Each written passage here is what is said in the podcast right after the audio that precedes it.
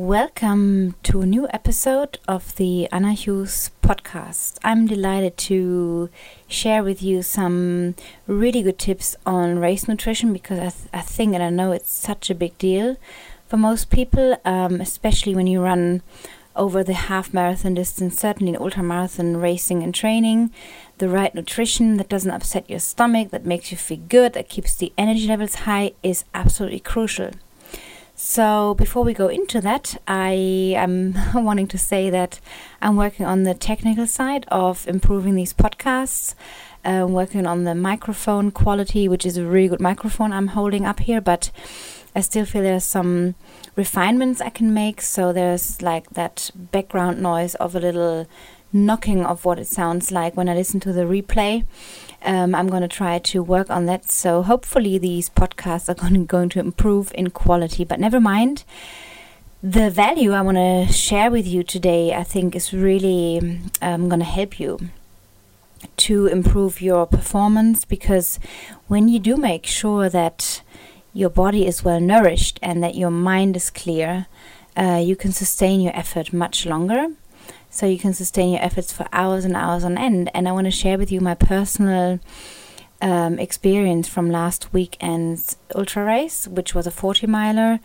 Uh, covering just what how many feet were that oh i can't remember but anyways it was 5100 meters of vertical gain and 2500 meters of downhill running so before we go into that, though, let me just share with you another thing that is that I really want you to just to, to subscribe to my iTunes channel, which is the Anna Hughes podcast. You can find it there, so you always have the latest update on the podcast.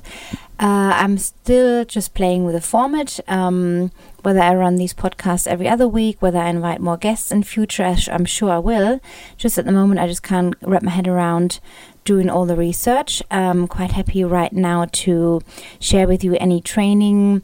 Um, experiences, training tips, nutrition, mindset, all that kind of stuff that really helps you to improve your own running.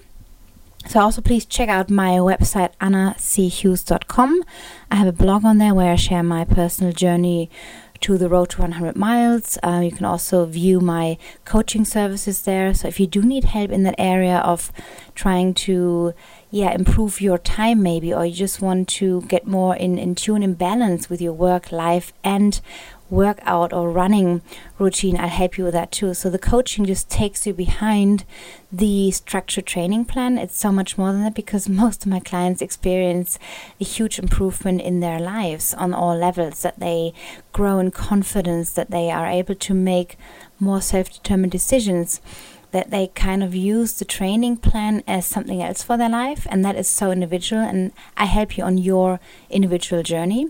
So check out those services um, on the website too, which you find under the button Work with Me. So let me just get right into it right now. Uh, race nutrition. The way I broke it down was well, first off, it was a, a middle of the night start. So we started on Friday night at 1 o'clock, so 1 a.m which was completely new for me. I had raced the 12 hour race oh years ago, and I remember that was quite difficult to time all the eating and drinking beforehand and not getting any sleep.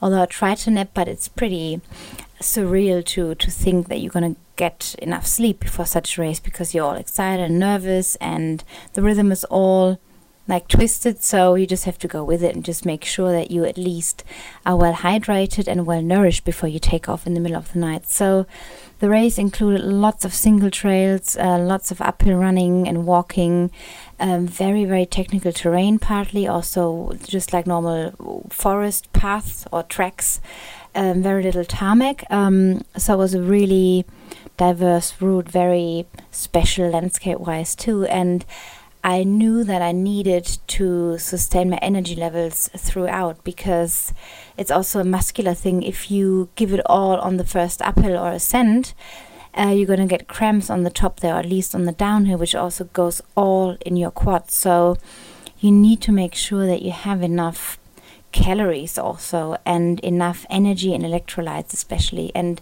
what I've experienced before is that my hands used to swell up I used to get very bloaty.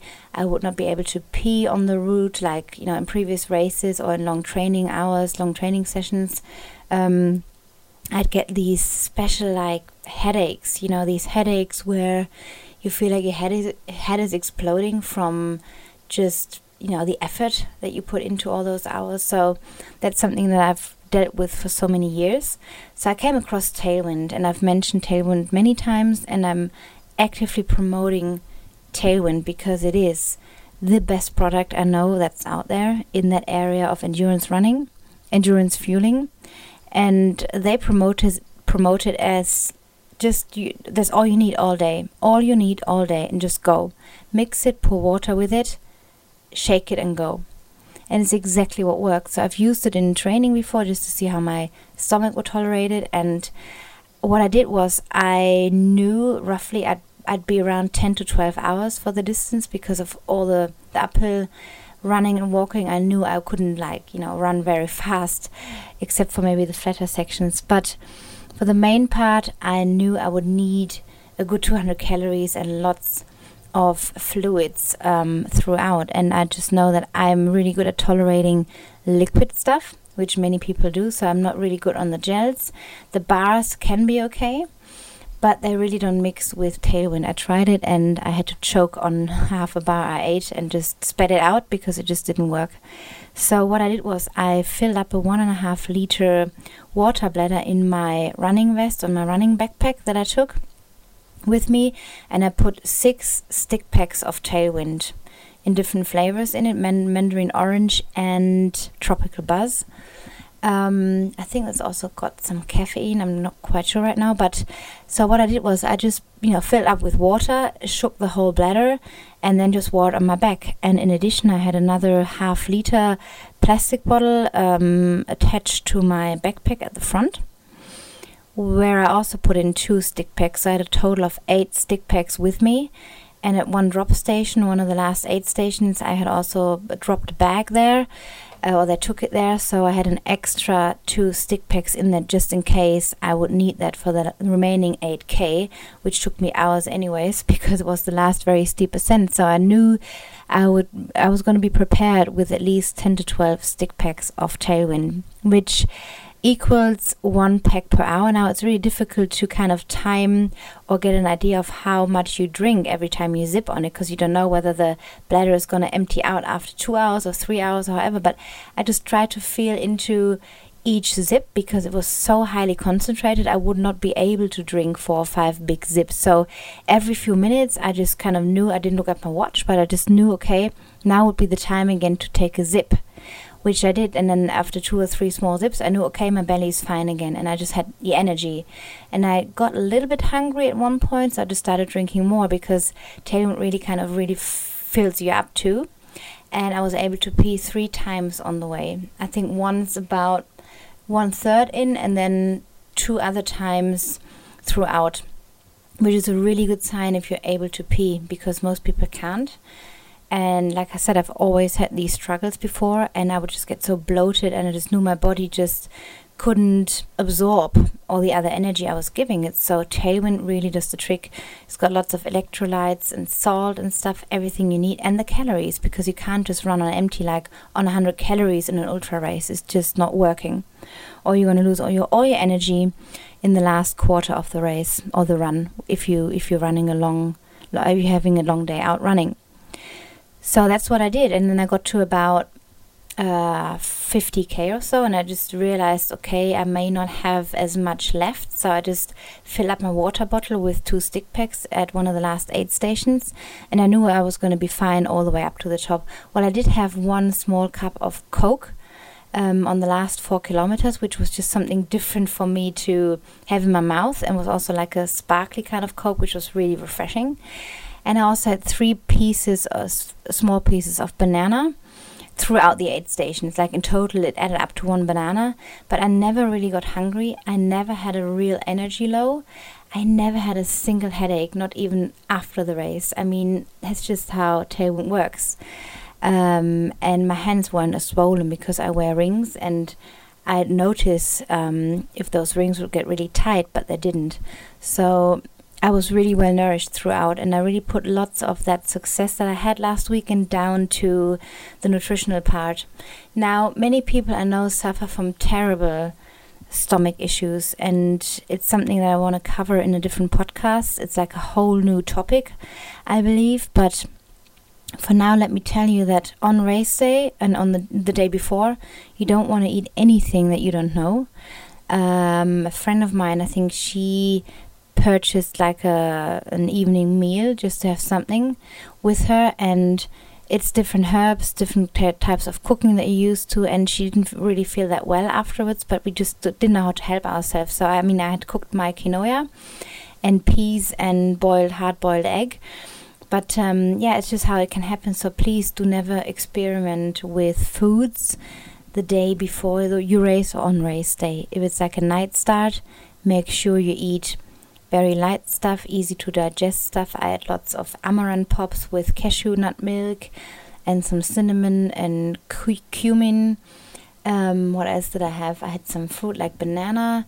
Um, then I cooked up a huge portion of quinoa with peas and a hard boiled egg cut into it and some olive oil and some salt and pepper.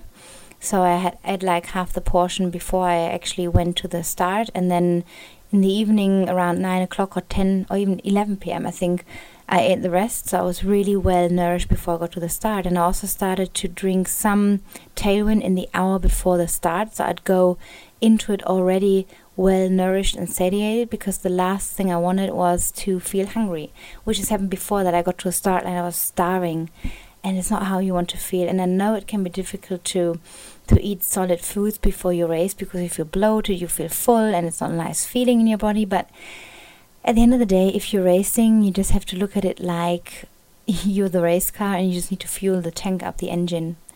You know, you just need to make sure that the fuel you give it will last you through.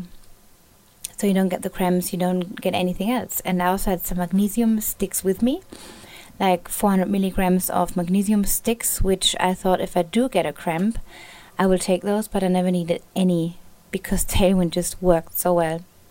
So in short, that was my coverage or my my day out. Um, real experience. Um, real life, just how it worked. And I also, of course, I need to, I must say that along with zipping from my tailwind bladder, I always had a few zips of water fill up in a different flask, a half liter flask, and I'd always use that flask, drink it, the half liter flask.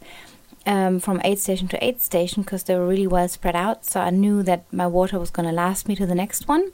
And I'd on- only fill up my water. So it was very easy. So I didn't waste any time standing around wandering and eating some solid foods and stuff that I may just throw up on. So yeah, you really have to know yourself and you know keep the appetite that you may have for other foods for later for after the race because it is a long day out. It can be a really long day out and if you experiment or eat something at the aid stations that look very tempting and very appetizing, but you've not really eaten them before or you're not used to them, then it may really screw your stomach up because if you're running with an effort and as you get more tired and fatigued, it's harder for the muscles to get all the energy.